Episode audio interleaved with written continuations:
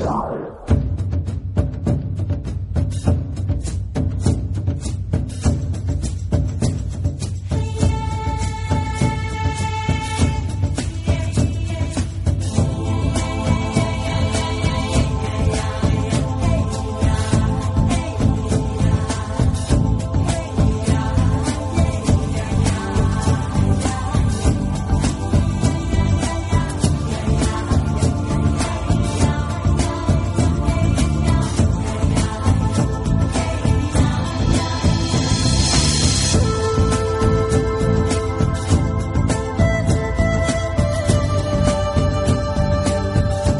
Viajeros y viajeras? Aquí estamos una semana más en este el programa de turismo sostenible ofrecido gracias a Travindi, esta plataforma digital de noticias de turismo sostenible en la que nos enfocamos en crear puentes entre Iberoamérica, tanto en España como bueno, como en Latinoamérica, Centroamérica, México y el resto del mundo con nuestra plataforma en inglés.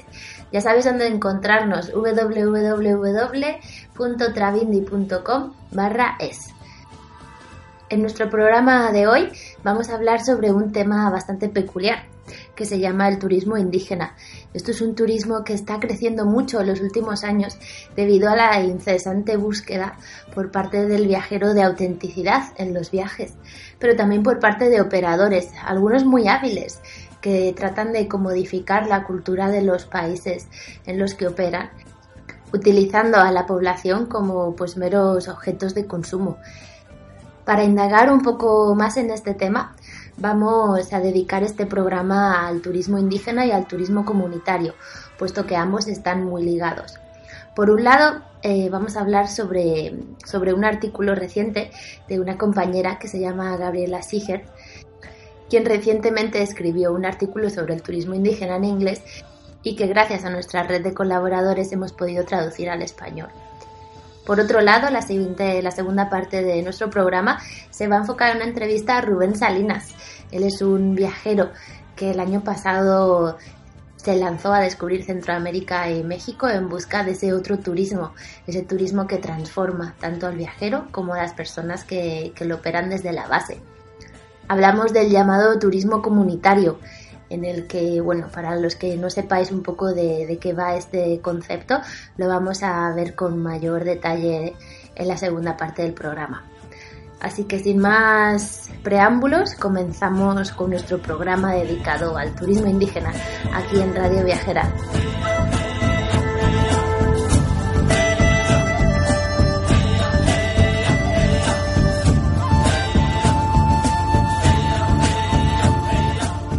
No te olvides que estás escuchando el programa de turismo sostenible Radio Viajera, disponible todos los miércoles a partir de las 11 de la mañana horario de España y bueno, luego disponible en formato podcast, ya sea en la plataforma iTunes, iBox o directamente en la nueva selección de Google para, para podcast. El programa de hoy no sería posible sin la participación de Gabriela Siger, ella vive en Los Ángeles, pero está muy conectada con todo el tema de turismo sostenible. Además, es la fundadora de un proyecto muy bonito que se llama Rooms for Change, donde se busca conectar a viajeros con alojamientos locales y sostenibles para así poder generar un mayor ecosistema en torno a la hotelería y a aquellos viajeros que buscan viajar creando impactos positivos. Entonces, turismo indígena, ¿qué significa? Durante la última década, el componente principal del turismo de aventura ha dejado de ser la adrenalina para convertirse en el aprendizaje y la transformación. El turismo indígena, también conocido como turismo étnico o tribal, es una tendencia que ha crecido con peculiar rapidez. Para los viajeros que buscan una interacción significativa con otras culturas, estos viajes pueden ser muy gratificantes. Sin embargo, a medida que el volumen de visitantes aumenta rápidamente, se han planteado problemas en relación con el aspecto ético de la visita a tribus y las consecuencias que estas visitas tienen en la preservación del estilo de vida y las tradiciones nativas. El turismo indígena se define como actividades turísticas en las que los pueblos indígenas están directamente involucrados, ya sea a través de su control o mediante la difusión de su cultura como principal componente de atracción. En la actualidad no es difícil encontrar empresas de turismo o agencias de viaje ingeniosas que ya ofrecen visitas tribales. Estas consisten en llevar autobuses repletos de extranjeros a visitar los habitantes nativos en sus reservas o aldeas. No obstante, lo ideal sería que los aldeanos tuvieran cierto grado de control sobre su participación en las actividades turísticas y obtuvieran beneficios económicos concretos de ellas. Desafortunadamente, en la práctica es común que las aldeas reciban solo un porcentaje muy reducido del ingreso proveniente del turismo. Cada vez hay más evidencia de que las tribus están siendo explotadas por supuestos operadores turísticos que buscan obtener ganancias fáciles y rápidas. También han surgido inquietudes porque en muchos casos los visitantes occidentales solo buscan la oportunidad fotográfica perfecta en lugar de una verdadera inmersión cultural e interacción genuina.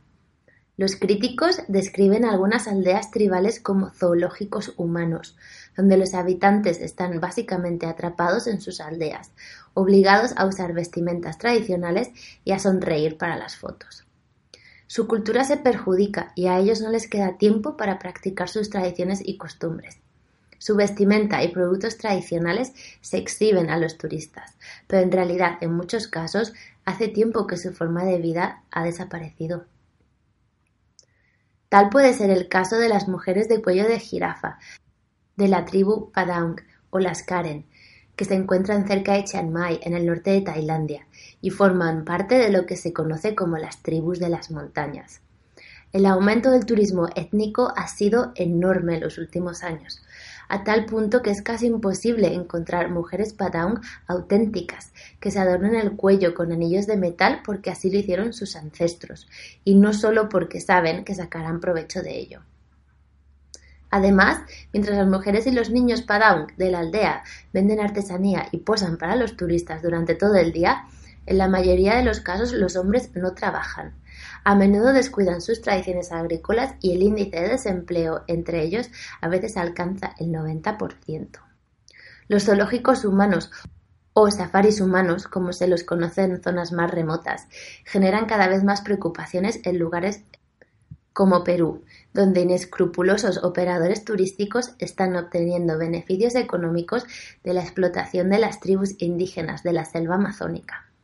A medida que aumenta el turismo cerca de la reserva de biosfera de Manú, cerca de Cuzco, también aumenta el número de avistamientos declarados de los Machu una de las aproximadamente 15 tribus aisladas del Perú y una de las 100 tribus similares que se cree que quedan en el mundo. Esto es motivo de gran preocupación, ya que cualquier intento de entrar en contacto con estas tribus puede generar graves consecuencias. Un simple resfriado podría poner a toda la tribu en peligro, ya que el sistema inmunológico de sus habitantes difiere del occidental. América del Sur no está sola en esta lucha. En, las islas Andaman, en la India, hay operadores turísticos que ofrecen safaris humanos dentro de la reserva de los Jarawas, una tribu recientemente contactada, a pesar de las promesas del gobierno de prohibir este tipo de prácticas. Los turistas que visitan las islas Andaman en India están usando un camino ilegal para ingresar a la reserva de la tribu Jarawa, con la esperanza de avistar a miembros de la tribu, tal como se avistan animales salvajes en un safari. Survival International ha redactado el borrador de un mensaje de correo electrónico dirigido al gobierno de la India, en el que se le solicita que cierre el camino y detenga los safaris humanos. Por otro lado, algunas personas sostienen que el turismo étnico ha ayudado a aumentar la toma de conciencia sobre los pueblos indígenas, muchos de los cuales deben hacer frente a la opresión, la redistribución arbitraria de tierras y los desafíos que conllevan la integración social y económica. La llegada de turistas también ha permitido que prosperen las artes y artesanías tribales tradicionales, lo cual a menudo supone una fuente de ingresos adicional, o en algunos casos la única fuente de ingreso para la comunidad. Las intrincadas máscaras hechas a mano por los borucas de Costa Rica, por ejemplo, han adquirido una fama internacional y facilitado no solo la independencia económica de la aldea, sino también la preservación de este arte. De la misma manera, los alfareros chorotegas de la aldea de Huaytil, En Costa Rica continúan creando sus características cerámicas precolombinas cocidas al horno. Algunas de estas piezas de cerámica indígena son reproducciones de objetos arqueológicos pertenecientes a sus ancestros. El gobierno les provee fotografías de los utensilios originales que forman parte de las colecciones del Museo Nacional para realizar esta tarea. La labor de los talleres y las organizaciones que mantienen vivo este rico legado, transmitido de generación en generación, solo es posible gracias a los numerosos viajeros que visitan la aldea, para emprender este viaje al pasado a través del arte. Las ventas de la cerámica de Waitil se han convertido en el sustento económico de toda la comunidad. El debate no solo abarca a los turistas extranjeros que visitan destinos exóticos. La defensa de la cultura nativa en lugares como Canadá y Estados Unidos también es muy necesaria en lo que respecta al turismo local. En Australia, por ejemplo, el turismo indígena permite que los australianos que no son indígenas conozcan la forma de vida de los habitantes originarios y del estrecho de Torres. Dado que los habitantes nativos solo representan el 3% de la población total del país, suele suceder que sin proponérselo, los australianos que no son indígenas tienen poca conciencia cultural y casi nada de interacción con los pueblos originarios. Las experiencias que forman parte de un programa nacional de reconciliación incluyen compartir la historia y las tradiciones a través de tours y promover la comida, el arte, la música y la danza originarios. A pesar de los esfuerzos, la brecha cultural entre los indígenas y los australianos que no son indígenas no es fácil de cerrar. Un buen ejemplo es Uluru o Ages Rock, que se encuentra en el Parque Nacional Uluru Katahuta y es una de las atracciones turísticas más importantes del país. El monolito es un sitio sagrado para los habitantes nativos, por lo que su ascenso infringe las normas culturales y las creencias espirituales. Sorprendentemente, esta actividad no está prohibida.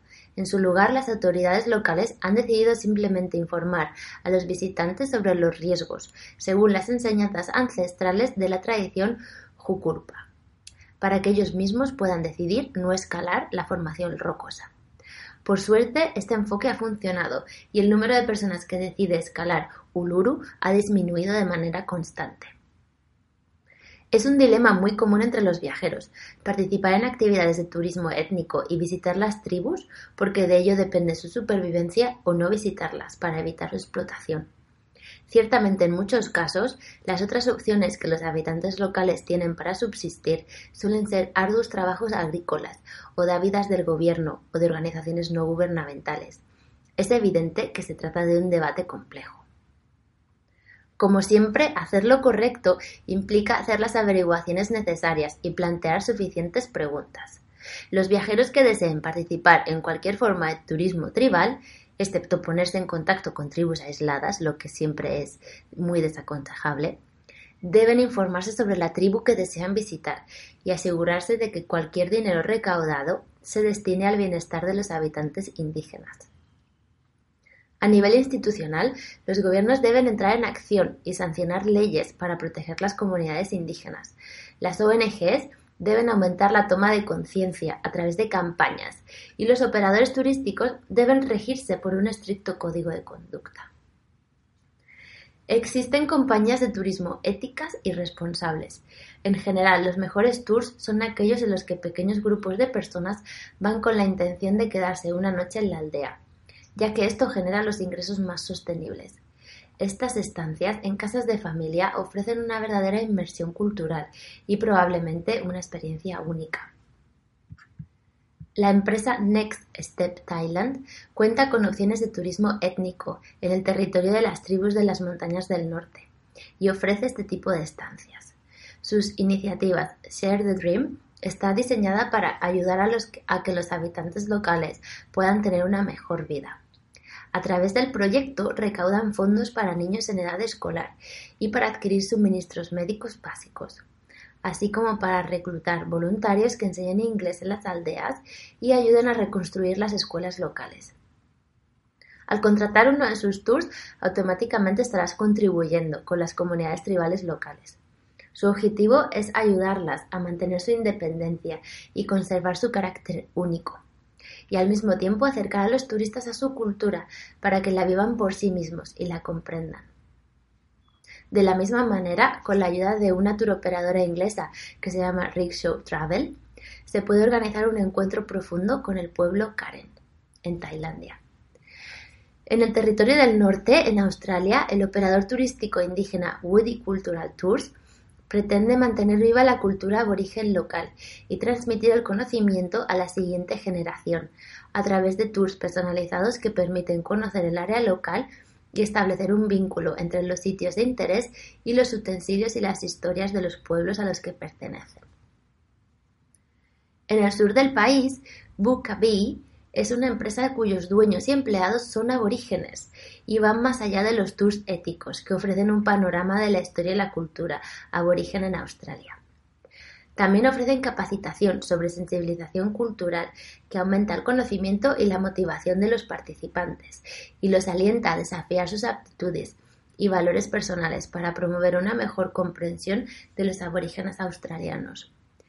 Ver Australia a través de los ojos de un guía turístico, que además es habitante originario del país, agrega una nueva dimensión de vivencia y comprensión. A medida de que en todo el mundo aumenta la popularidad del turismo indígena y el deseo de conocer la verdadera forma de vida de los habitantes originarios, tenemos que empezar a preguntarnos si las consecuencias del turismo tribal son más negativas que positivas. Irónicamente, cuanto más damos por sentada la autenticidad que tanto buscamos, más se desvanece y con ella también se pierde su preciosa herencia. Con esta reflexión vamos a dar paso a nuestro descanso y a escuchar esta canción para mi América, titulada Dale tu mano al indio y dedicada a todos los pueblos indígenas.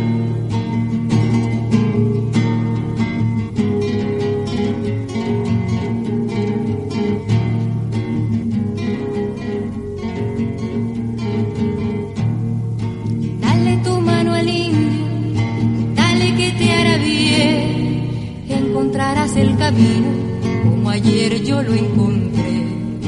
Dale tu mano al indio, dale que te hará bien, te mojará el sudor santo de la lucha y el deber. La piel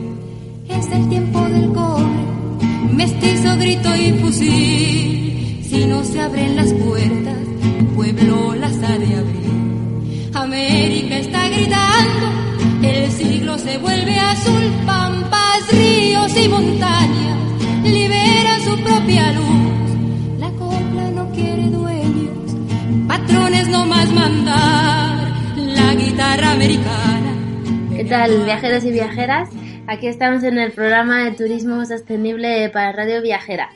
En nuestro programa de hoy vamos a hablar con Rubén Salinas. Él es argentino y vive, vive en Mendoza. Hace unos meses regresó de un viaje muy especial que hizo por todo Centroamérica, conectando y dando visibilidad a proyectos de turismo comunitario. Además de ser licenciado en turismo, tiene su propio proyecto que se llama Turismo Despierto. ¿Qué tal, Rubén? Bienvenido. ¿Qué tal, Ángela? Un gusto para mí poder charlar con ustedes y estar en, en Radio Viajera. Seguramente que nos puedas dar un montón de consejos sobre cómo viajar de forma más sostenible por, por Centroamérica. Pero para empezar, cuéntanos un poco en qué consistió tu viaje. Bueno, mi viaje empezó con una intención de, de poder capacitarme, no tanto desde alguna institución, sino más bien yendo a lo, a lo práctico y, bueno, poder entender y poder un conocer un poco más de, del turismo comunitario que por lo que yo había leído, por, por lo teórico que había visto, era una, una forma de, de turismo que, que, me interesaba mucho, creo que, que es la, el camino para poder llegar a un turismo verdaderamente sostenible. Entonces, bueno, la idea fue un poco poder salir y conocer la realidad del turismo comunitario en otras partes del mundo.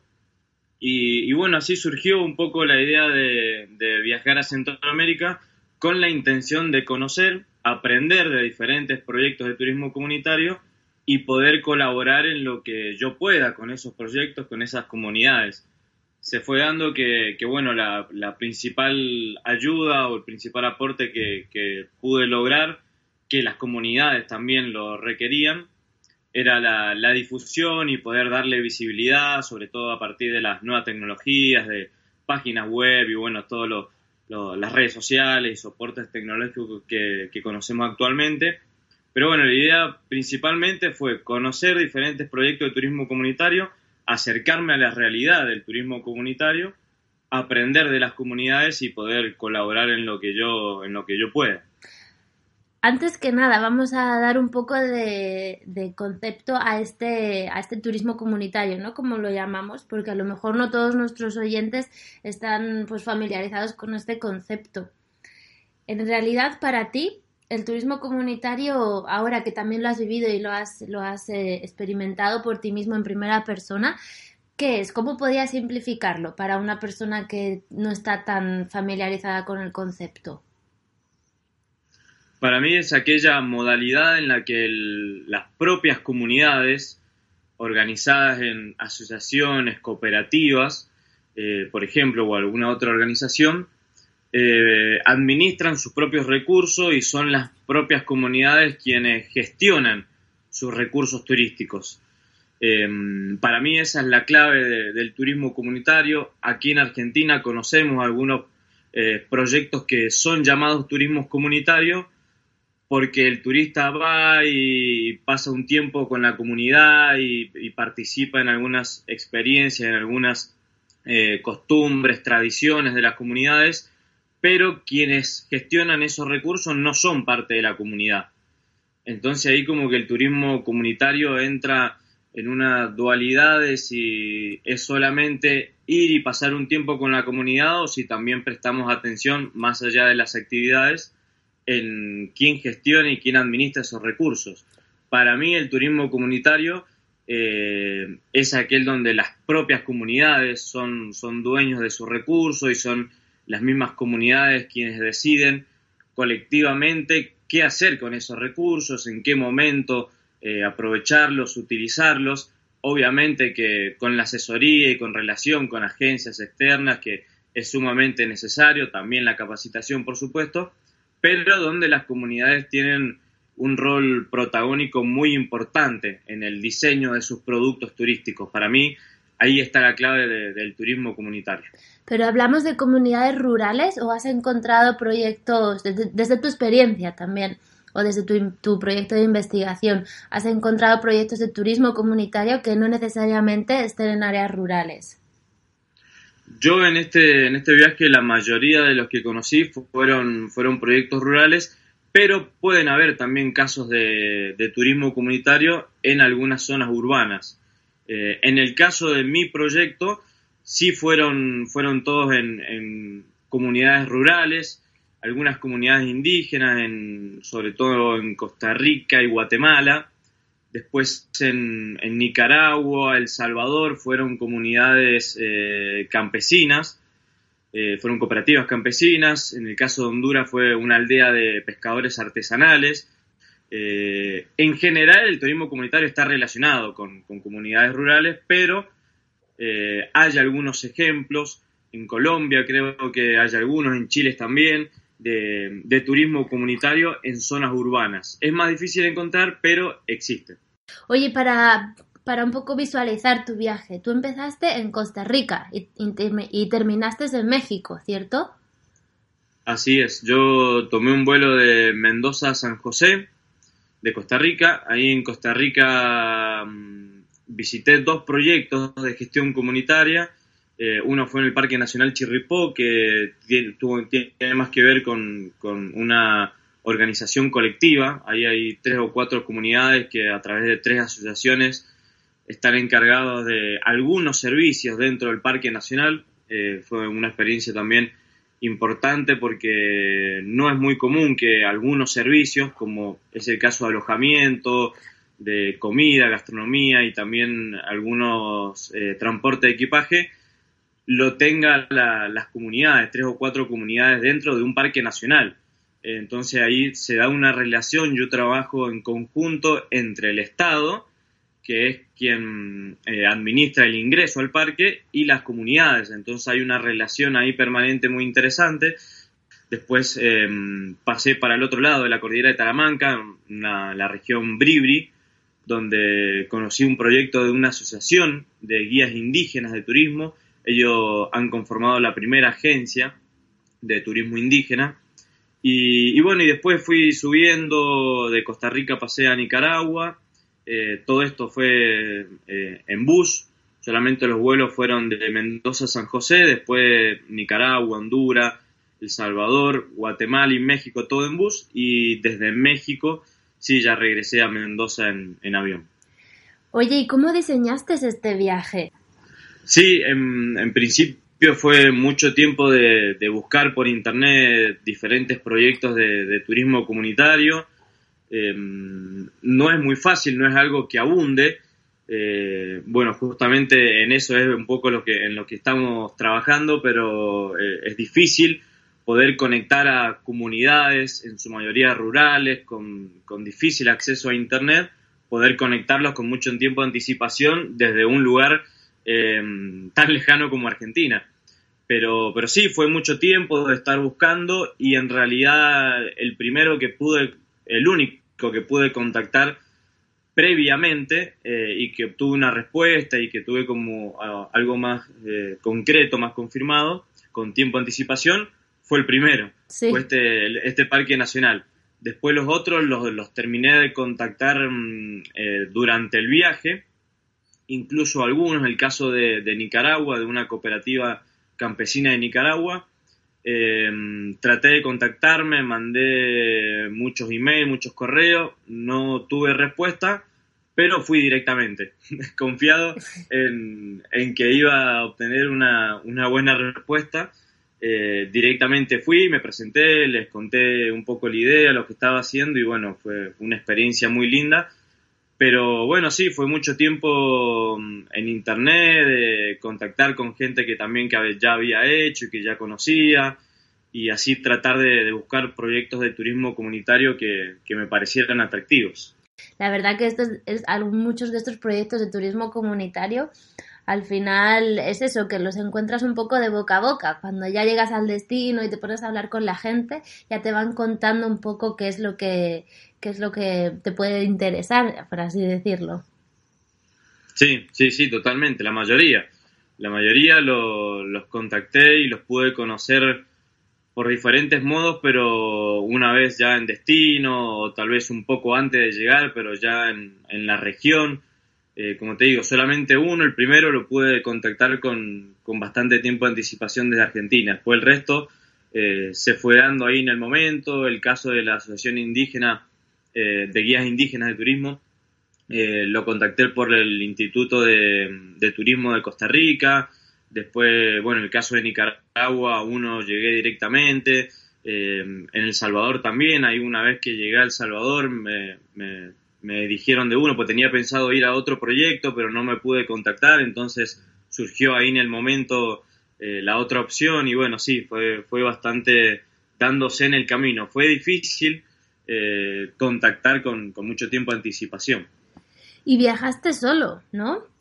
Entonces, también eso también te tuvo que proporcionar un contacto muy directo con la gente. En general, después de este viaje por, por Centroamérica, por países que también a lo mejor están un poco estigmatizados por el tema de la seguridad, de que no son, de que no son muy confiables. ¿Cuál ha sido tu, cuál es tu percepción después de haber hecho este viaje de, de tu relación con la gente? Sí, eh, fue casi todo el viaje solo, se me sumó eh, mi compañera en la última parte de Guatemala y, el principio de México, eh, ahí cerca de un poco menos de un mes, pero después todo el resto fue solo y la verdad que mm, no noté mm, algo que, uno pueda pensar que es imposible ir a, determinadas regiones. Eh, sí hay, una, hay una percepción de la, de la realidad por ahí distinto a Argentina, eh, la inseguridad es distinta. Eh, en Argentina, por ejemplo, uno por ahí está acostumbrado a pensar sobre todo en ciudades grandes como Buenos Aires, no tanto aquí en Mendoza donde vivo yo, pero sí uno está acostumbrado a, salir y pensar que en cualquier momento se puede acercar a alguien a robarte un celular, un reloj o algo así, algo como más pequeño. Yo no sentí en ningún momento eso en Honduras, en El Salvador, en Nicaragua, bueno, en ningún país. Eh, por ahí lo que sí sentí, por lo que porque algunos, algunos me comentaban, era de no ir a determinados lugares de Honduras y Salvador por algunos, algunos grupos y peleas entre pandillas, las maras, em, pero no esa sensación de que, de que te pueden llegar a robar en cualquier momento. Yo en general la verdad que pude, pude descubrir eh, y pude cambiar un poco la, la cara o, la, o el preconcepto, ese prejuicio que en muchos casos se tiene de algunos países, sobre todo como Nicaragua, Honduras, El Salvador, eh, y sobre todo cuando estoy ahí en el, cuando estaba ahí en el viaje, estaba en Costa Rica, por ejemplo, y les contaba que iba a ir para Nicaragua y mucha gente te dice no, tené cuidado, o cuando estaba en Nicaragua eh, y comentaba que iba a ir para Honduras, Honduras en ese momento estaba también en una situación política eh, muy complicada, muy conflictiva, habían sido una, las elecciones hace muy poquito y estaban en tela de juicio, se les acusaba de ser muy fraudulentas. Entonces había una agitación social muy importante en Honduras en ese momento, muchas carreteras se cortaron, eh, hubieron muchos destinos a los que se me complicó ir o tuve que postergar los días justamente por eso, pero la verdad que en general eh, noté que, es mucho más lo que se habla en, cuestión negativa de, la concepción en cuanto a la, a la seguridad de los países de lo que realmente es. Por lo menos esa fue mi experiencia. Eh, yo noté que, que son países donde la gente es muy, muy amable y más de lo que por ahí estamos acostumbrados en, en Argentina o en, ciudades así más grandes. Eh, creo que la población o la ruralidad de, determinados lugares le da a la gente una, una amabilidad y una hospitalidad que pocas veces he visto en otro lado. Y, en cuanto a la inseguridad, mi, conclusión es esa, que, es mucho menos, para mí, en mi experiencia, de lo que se habla. No, no, es tan inseguro como muchas veces vemos o leemos en distintos portales. Sí, en México pasa un poco lo mismo, que es el destino que más yo, bueno, que más experiencia tengo y al final pues es un poco seguir los consejos de la gente del lugar pero en el propio país que te digan pues a lo mejor evitar determinadas áreas o determinadas horas del día no a lo mejor no salir solo por la noche y esas cosas.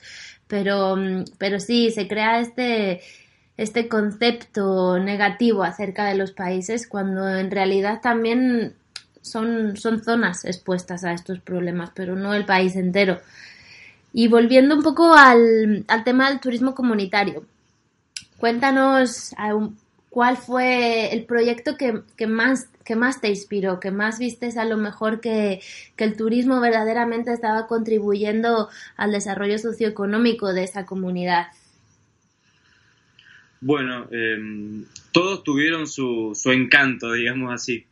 Eh, pero bueno, eh, creo que em, que el contacto con, las comunidades indígenas eh, te muestra algo diferente por su propia cosmovisión, eh, te da una forma de, ver la vida diferente y, te, contacta de otra forma, eh, o te conecta, mejor dicho, de otra forma. Em, esta asociación de guías indígenas Bribri que le contaba en Costa Rica me pareció muy interesante principalmente eh, por el tiempo que le dedicaron ellos a diseñar su código ético. Eh, ellos empiezan a través de una capacitación que brinda el Tecnológico de Costa Rica, eh, empiezan a pensar en organizarse, habían dos o tres proyectos aislados en, las comunidades Bribri, a partir de esta capacitación se conocen, se ven las caras y bueno, y piensan en, en unirse y formar esta asociación. La asociación se forma en el 2004 ellos lo primero que hacen es pedir permiso a, a los que quepan, los ancianos de, de la comunidad Bribri y al Consejo Indígena. Piden permiso para formar la asociación. Después de que le dan, tienen una, una serie de, de, reuniones, obviamente, eh, le dan la autorización para conformar la asociación. El primer paso es diseñar un código ético de turismo indígena. Esto me pareció muy, muy importante porque, bueno, conocemos muchos casos de, de destinos o de proyectos turísticos que después de operar muchos años diseñan el código ético o incluso muchos yo conozco que no tienen código ético. Bueno, sí, eh, sobre todo también que tuvieron en cuenta a los más ancianos, o sea que eso tampoco, se, tampoco es muy común, que, que tengan en cuenta todas las capas de la comunidad para, para crear algo que verdaderamente les esté aportando a todos, ¿no? Y que se sientan parte de. Totalmente, Ángel, estuvieron eh, cerca de 10 años diseñando este código ético. Para mía. nosotros es una barbaridad. sí pero, pero creo que hay que pensarlo desde sus procesos, eh, porque hubieron asambleas populares con toda la comunidad, no solo hubieron muchas reuniones con los ancianos de la comunidad, con el Consejo Indígena, eh, con quienes estaban también, o con, o con quienes dieron en ese momento los profesores que dieron la capacitación, y con asambleas abiertas a toda la comunidad. Diez años para diseñar un código ético. Eh, y, remarco lo de 10 años no porque sea mucho tiempo y decir cuánto se demoraron, sino al contrario, por decir qué bien, qué paciencia para diseñar un código ético con lo importante que es para cualquier eh, emprendimiento o proyecto turístico. Entonces, para ello es muy normal consultarle a los ancianos y, y tomarse su tiempo y ser detallista para pensar bien cada paso que van a dar en una actividad tan nueva para ellos como es el turismo. Pero la verdad para mí me pareció algo que, que me dejó sorprendido, me dejó conmovido la, el tiempo, la paciencia que tuvieron para dar el primer paso. Sí. Eh, recién ahora, hace muy poquito, están abriendo su oficina y ya están recibiendo muchos turistas, pero tuvieron un periodo de capacitación y diseño de, de este código ético de 10 años que realmente me, me, dejó muy sorprendido para bien, obviamente. Oye, y cuéntanos, porque la, una de las últimas historias que he leído eh, sobre, tu, sobre tu viaje fue cuando visitaste las comunidades zapatistas de, de los Altos de Chiapas. ¿Cómo fue esta visita? Sí, eh, bueno, fue muy linda para mí. Eh, yo, yo tengo como referencia eh, las comunidades zapatistas, por lo que llega aquí a Argentina, ¿no? Es difícil sí. por ahí, eh, estando tan lejos y sin ver la realidad que realmente eh, se ve y se percibe ahí en, en México.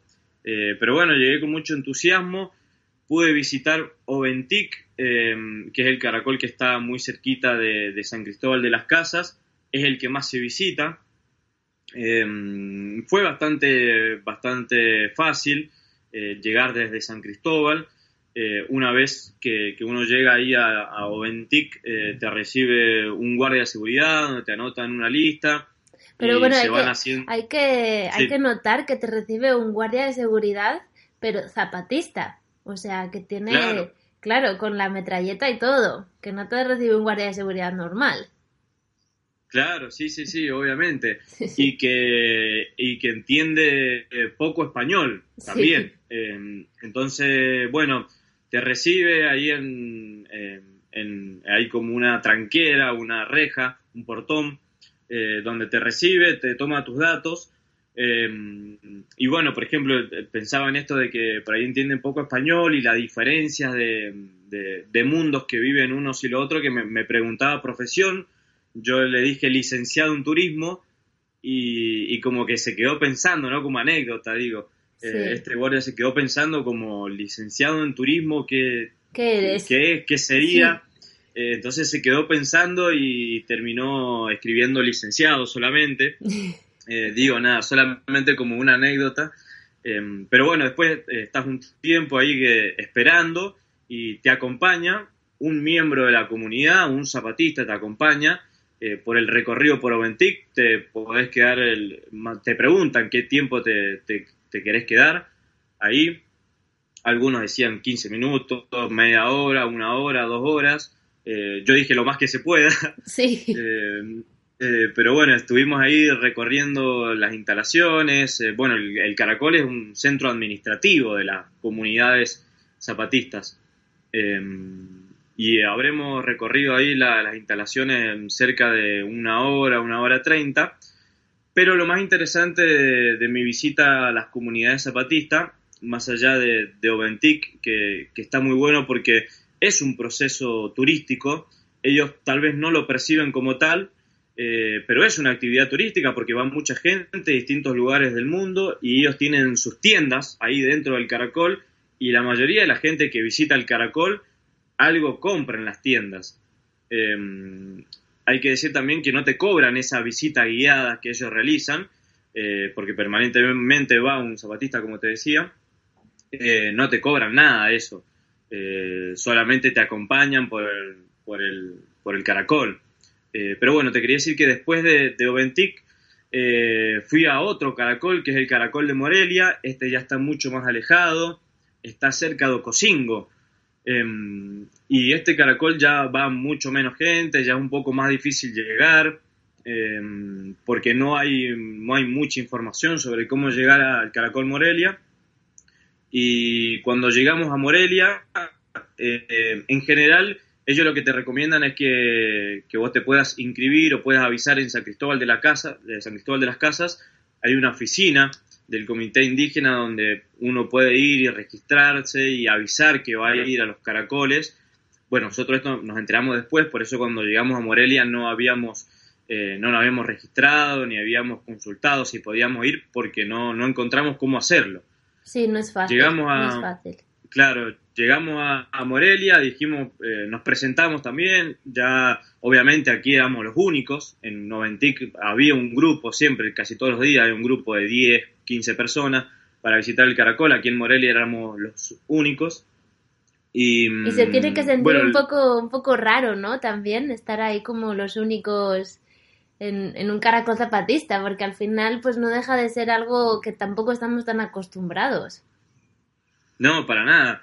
Para mí fue, fue maravilloso, pero bueno, hasta ahí tenía la incógnita de si mm, íbamos a poder entrar a conocerlo después de todo el viaje que habíamos hecho, eh, o si simplemente nos iban a decir, no, no se puede y nos teníamos que volver. Eh, bueno, la cuestión es que nos recibieron muy, muy bien. Em, preguntamos, yo pregunté si, estaba la posibilidad de, poder conversar con alguien, también le habíamos preguntado en, en Oventic, pero había sido eh, como un poco más eh, cerrada la respuesta, se podía conversar, pero muy poco, muy limitado el tiempo. Eh, pero en Morelia pregunté lo mismo, si se podía consultar o entrevistarse con alguien de, de la Junta de Buen Gobierno, y bueno, después de un tiempo de, que el guardia de seguridad ir y volver y consultar y, como siempre se toman su tiempo como, como lo es el caracol y, está perfecto así sea en mi opinión, eh, nos dijeron que sí, que podíamos pasar, nos hicieron pasar a la, oficina de la Junta de Buen Gobierno, nos pudimos entrevistar con la Junta de Buen Gobierno que eh, para mí fue, una emoción muy grande poder estar ahí, poder conversar, poder indagar un poco más sobre sobre las comunidades zapatistas y, su autonomía. Em, y bueno, para contarte rápidamente cómo fue la, eh, esa entrevista con, la Junta de Buen Gobierno, nos recibieron em, seis personas que son las que conforman esa Junta de Buen Gobierno y nos pidieron que, le dijéramos las preguntas. Primero, todas las preguntas una tras las otras. Nosotros, la verdad, eh, yo nunca me imaginé que, que pudiésemos tener esa posibilidad. Lo pregunté por las dudas, digamos, pero sí, menuda la verdad tuvo que ser una experiencia increíble, Rubén. Sí, tremendo. O sea, me estás dando tanta envidia ahora mismo. sí, John, la verdad no, no estaba preparado, no fui con una entrevista bien diseñada y, con, y muy pensada, porque la verdad pensé que no iba a ser posible. Sí. la verdad que pensé que la respuesta iba a ser que no. Eh, pero bueno, la respuesta fue que sí, entonces ahí en el momento em, diseñé unas seis preguntas, creo que fueron. Nos dijeron que si podíamos esperar afuera, que ellos iban a responder mm, las preguntas obviamente colectivamente, en una reunión entre las seis personas, eh, contestando esas preguntas. Así que bueno, estuvimos afuera un tiempo, creo que cerca de una hora, fuera de la oficina, no afuera del caracol. Y bueno, después nos llamaron y, nos empezaron a responder las preguntas una por una. Em, preguntamos si, podíamos grabar, nos dijeron que no porque eh, tenían que hacer una eh, como una asamblea y reunir al resto de la comunidad para ver si los autorizaba a, a grabarlos. A, grabarlos. Ah, eh, un, proceso que, que, para nosotros es, muy, es muy raro, muy distinto, muy loco, como decimos acá en Argentina, pero que la verdad da envidia, que le pregunten a la comunidad hasta eso, si alguien le puede grabar sus respuestas. Entonces, bueno, em, obviamente tomamos apuntes de esas respuestas, nos contestaron muy cordialmente, nos preguntaron si queríamos hacer alguna otra pregunta más. Em, obviamente hicimos alguna pregunta más, pero bueno, también estaba en, la mente nuestra el hecho de, de, no molestar más, ¿no? Ya si fuese por mí hubiese estado preguntando cuatro o cinco horas más. Sí, pero, claro. Pero bueno, también no quería abusar de, la gentileza.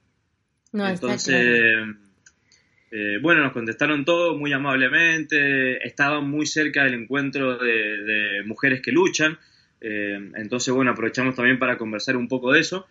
Mm, y, bueno, y después, una vez que terminamos, le preguntamos si podíamos recorrer el caracol, nos dijeron que sí, ahí eh, no nos acompañó una persona como si no en TIC, que, te acompaña una persona. Eh, así que pudimos recorrer libremente el caracol de Morelia, que ahí conocimos, bueno, la clínica, pudimos entrar a, las escuelas. Y, bueno, nada, una experiencia muy linda y como conclusión y relacionándolo con el turismo, eh, ellos son conscientes de que no lo llaman turismo, eh, ellos sí llaman turismo algo interno que hacen, que es em, una, serie de, eventos que realizan para las propias comunidades, llevarlos, em, no recuerdo la palabra que utilizan ellos, pero es como un espacio público, como un camping, le decimos acá en Argentina. Em, no, recuerdo la palabra que usan, como una colonia de verano, algo así. Eh, que llevan a, la gente de la comunidad y ahí ellos hablan de turismo eh, para llevarlos a ese lugar. Y después sí son conscientes que lo visitan mucha gente de distintos lados del mundo y ellos saben y son conscientes que la visita colabora mucho con ellos, principalmente por la difusión que le dan a, su lucha y a su actividad política. También son conscientes que el turismo los beneficia con algunos ingresos económicos, como que te contaba de, las tiendas que tienen eh, dentro del Caracol de Oventic principalmente, tiene alguna oficina en San Cristóbal también, algunas de las cooperativas, pero principalmente ellos son muy conscientes y ellos les gusta y están muy contentos con que visitantes de todo el mundo los visiten permanentemente. Ellos afirman que, que sus puertas están abiertas y les gusta y, saben que eso colabora mucho con, la difusión de su actividad política, también de, su cultura. Eh, también son conscientes que hay eh, un tipo de turismo en los eventos, como fue el encuentro de mujeres, como es el Comparte y algún otro festival, y, son conscientes de eso. Lo que pasa es que no utilizan mucho la palabra turismo porque tienen muy relacionada la palabra turismo con algunos proyectos privados, algunos eh, resorts, todo incluido, los all inclusive, Sí, no lo quieren relacionar, no, lo entienden como otra forma de, turismo, no, no, entienden que puede ser posible. Totalmente, pero sí son conscientes de las visitas de todo el mundo que reciben y les gusta y saben que, que colabora mucho con, las comunidades y quieren seguir. Yo por ahí leí alguna, algunas crónicas de que ellos no querían recibir gente, por lo menos a mí en, esa entrevista y en ese tiempo que, pude estar con la Junta de Buen Gobierno me, aseguraron que ellos están felices, que ellos le abren la puerta a todo el mundo, que quieren difundir su actividad política y que recibir visitantes de todos lados del mundo para ellos es un honor, es un gusto. Madre mía, menuda experiencia que tuviste, Rubén. La verdad que, bueno, que contigo podríamos hacer una temporada entera de, del programa de turismo sostenible para Radio Viajera, pero se nos está acabando el tiempo. Lo siento mucho, pero vamos a tener que dejar aquí tu historia. aunque esperamos poder contar contigo en otra ocasión para que nos sigas contando más acerca de todos los proyectos tan apasionantes y tan motivadores que tuviste que encontrar en tu camino, porque en realidad nada más hemos hablado de dos. Sí, sí, sí, por supuesto. Eh, quedará para, para, alguna otra oportunidad. Mm, las cooperativas campesinas de, Nicaragua tienen un proceso histórico muy interesante ahí con el, con el sandinismo, igual que, que El Salvador. Eh, en Guatemala también una comunidad maya que está haciendo unas actividades muy lindas, muy interesantes, así que bueno, quedará para la próxima, Ángela, pero muchas gracias por, por el contacto. Genial, Rubén, pues te vamos a despedir. Muchas gracias por estar aquí hoy con nosotros y bueno, que sigan esos viajes tan enriquecedores. Muchísimas gracias y bueno, que, que apuesten todos los viajeros y las viajeras por, por el turismo comunitario y que, que hagan su aporte a las comunidades directamente. Hasta luego, Rubén. Muchas gracias. Para despedir a Rubén y terminar con nuestro programa de hoy dedicado a los pueblos indígenas y al turismo comunitario, nos despedimos con este, este himno en vivo que le gusta mucho utilizar a Manu Chao. Y bueno, es original del EZLN, que significa el Ejército Zapatista de Liberación Nacional. Y bueno, pues que de verdad muestra el, himno de libertad y justicia de los pueblos zapatistas y aquella época de rebeldía en busca de.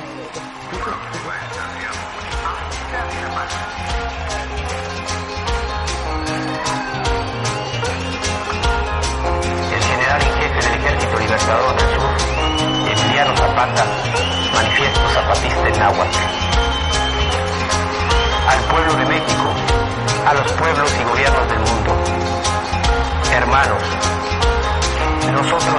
de la noche, en ella vivimos, moriremos en ella.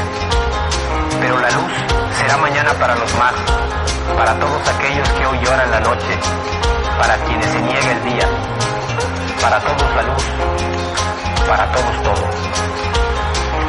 Nuestra lucha es por hacernos escuchar y el mal gobierno grita soberbia y tapa con cañones sus oídos. Nuestra lucha es por un trabajo justo y digno y el mal gobierno compra y vende cuerpos y vergüenzas.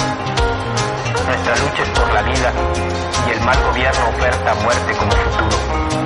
Nuestra lucha es por la justicia y el mal gobierno se llena de criminales y asesinos. Nuestra lucha es por la paz y el mal gobierno anuncia guerra y destrucción. Techo, tierra, trabajo, pan, salud, educación, independencia, democracia, libertad. Estas fueron nuestras demandas en la larga noche de los 500 años. Estas son hoy nuestras exigencias.